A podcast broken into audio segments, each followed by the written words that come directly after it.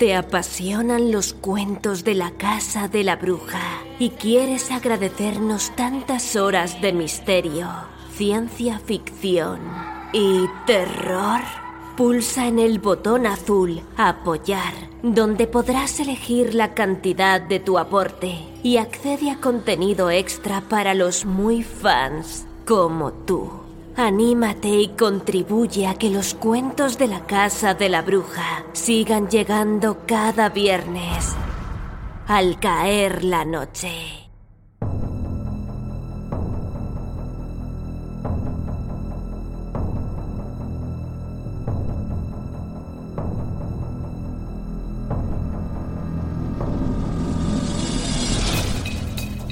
Bienvenido a los cuentos de la Casa de la Bruja, tu podcast semanal de ficción sonora, de misterio, ciencia ficción y terror. Cada viernes al caer la noche, un nuevo audio. Escúchanos si te atreves.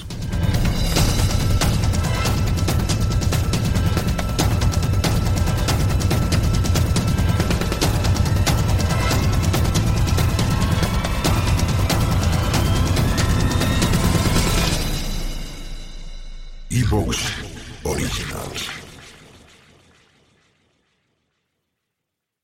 Sueños de robot de Isaac Asimov.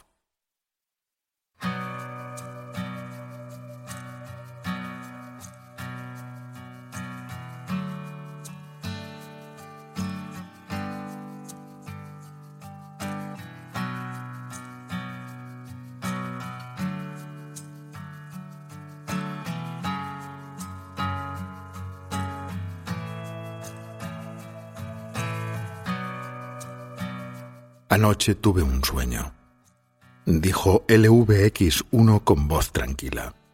Susan Calvin no le respondió, pero su viejo rostro, surcado por las arrugas de la sabiduría y la experiencia, pareció sufrir una especie de cambio microscópico. ¿Ha oído eso? le preguntó Linda Ras con nerviosismo. Ya se lo había dicho. Era morena, joven y no muy alta. Su mano derecha se abría y se cerraba una y otra vez. Calvin asintió. El Vex, no te moverás, ni hablarás, ni nos oirás hasta que yo vuelva a pronunciar tu nombre, dijo en tono mesurado. No hubo respuesta alguna. El robot permaneció inmóvil como si no fuera más que un bloque de metal, y así permanecería hasta que oyera otra vez su nombre. ¿Cuál es su código de entrada al ordenador, doctor Arras? Dijo Calvin. Si se siente más cómoda, tecléelo usted misma. Quiero inspeccionar la disposición del cerebro positrónico. Las manos de Linda manipularon torpemente las teclas durante un segundo. Tuvo que borrar lo que había marcado y empezar de nuevo. La imagen apareció en pantalla. Por favor, ¿me da su permiso para operar con su ordenador? dijo Calvin. El permiso le fue concedido con un gesto de cabeza. Por supuesto.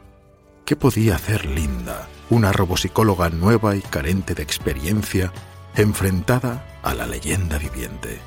Susan Calvin extendió lentamente la pantalla mientras variaba el enfoque. De pronto, sus dedos teclearon con tal rapidez que Linda no logró ver qué había hecho, pero la imagen había cambiado para contener ahora, ampliada, solo una porción de la imagen anterior. Los viejos dedos nudosos de Susan Calvin siguieron moviéndose sobre las teclas. En su rostro de anciana no hubo el menor cambio. Sus ojos contemplaban las variaciones de la imagen, como si su mente estuviera concentrada en una interminable serie de cálculos. Linda no entendía nada. Era imposible analizar la imagen sin tener, como mínimo, un ordenador manual al lado. Pero la vieja se limitaba a mirarla. ¿Tenía acaso un ordenador implantado en el cráneo? ¿O era solo que su cerebro llevaba ya décadas sin hacer nada que no fuera diseñar, estudiar y analizar las posibles modulaciones de un cerebro positrónico? ¿Era capaz de aprender esa imagen al igual que Mozart comprendía las notas de una sinfonía? ¿Qué ha hecho, Ras? dijo finalmente Calvin. Utilicé la geometría fractal, dijo Linda algo cohibida.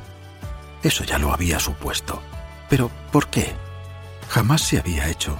Pensé que con ello se produciría un cerebro de mayor complejidad, posiblemente más cercano al de un ser humano. ¿Consultó con alguien?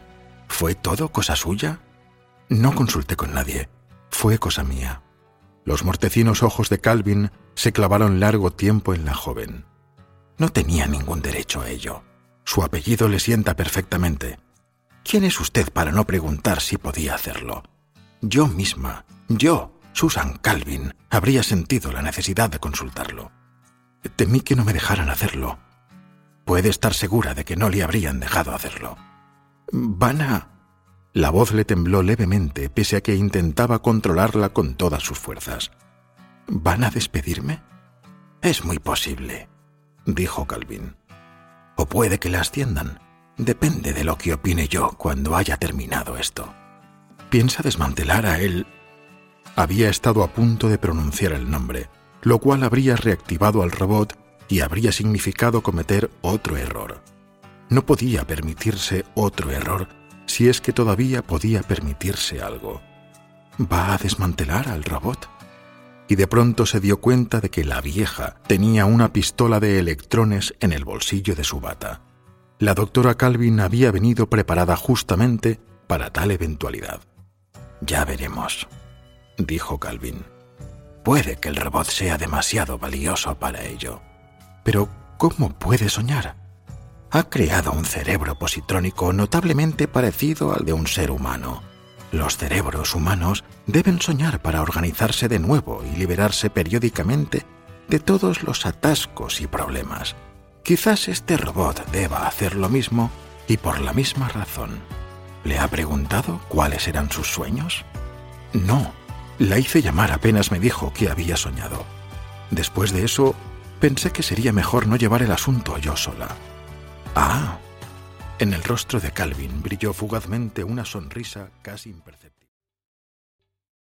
¿Te está gustando este episodio? Hazte fan desde el botón Apoyar del podcast de Nivos. Elige tu aportación y podrás escuchar este y el resto de sus episodios extra. Además, ayudarás a su productor a seguir creando contenido con la misma pasión y dedicación.